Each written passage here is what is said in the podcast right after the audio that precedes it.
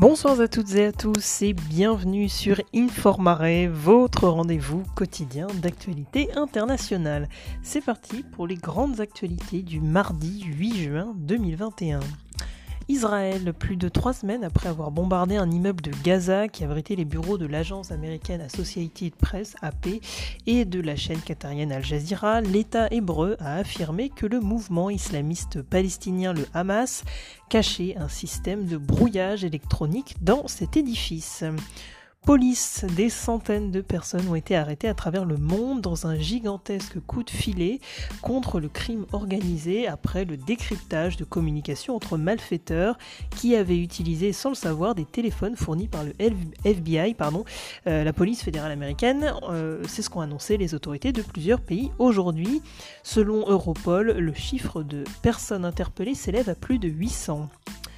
ONU, Antonio Guterres en route vers un second mandat comme secrétaire général de l'ONU. La candidature de l'actuel secrétaire général de l'ONU en poste depuis 2017 a été approuvée par le Conseil de sécurité des Nations Unies pour l'attribution d'un second mandat sur la période 2022-2026. Bosnie-Herzégovine, Ratko Mladic, surnommé le boucher des Balkans, a été condamné en appel à la perpétuité par la justice internationale après 80 ans. Euh, après de 80 ans, pardon.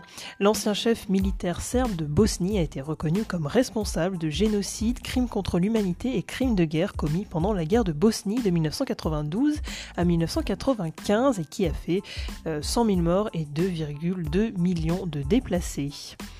Internet, de nombreux sites web ont été victimes d'une panne euh, massive ce matin. À l'origine du problème, la société américaine Fastly, qui propose à des éditeurs de sites internet de les aider à diffuser leur contenu à l'échelle internationale en hébergeant des sites, euh, miroirs, excusez-moi, euh, du site original un peu partout dans le monde.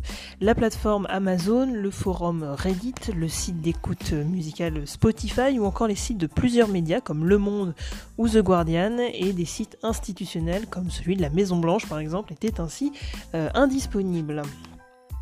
C'est déjà la fin de votre billet d'actualité internationale. On se retrouve demain même heure pour un nouveau bulletin sur Informare. À demain.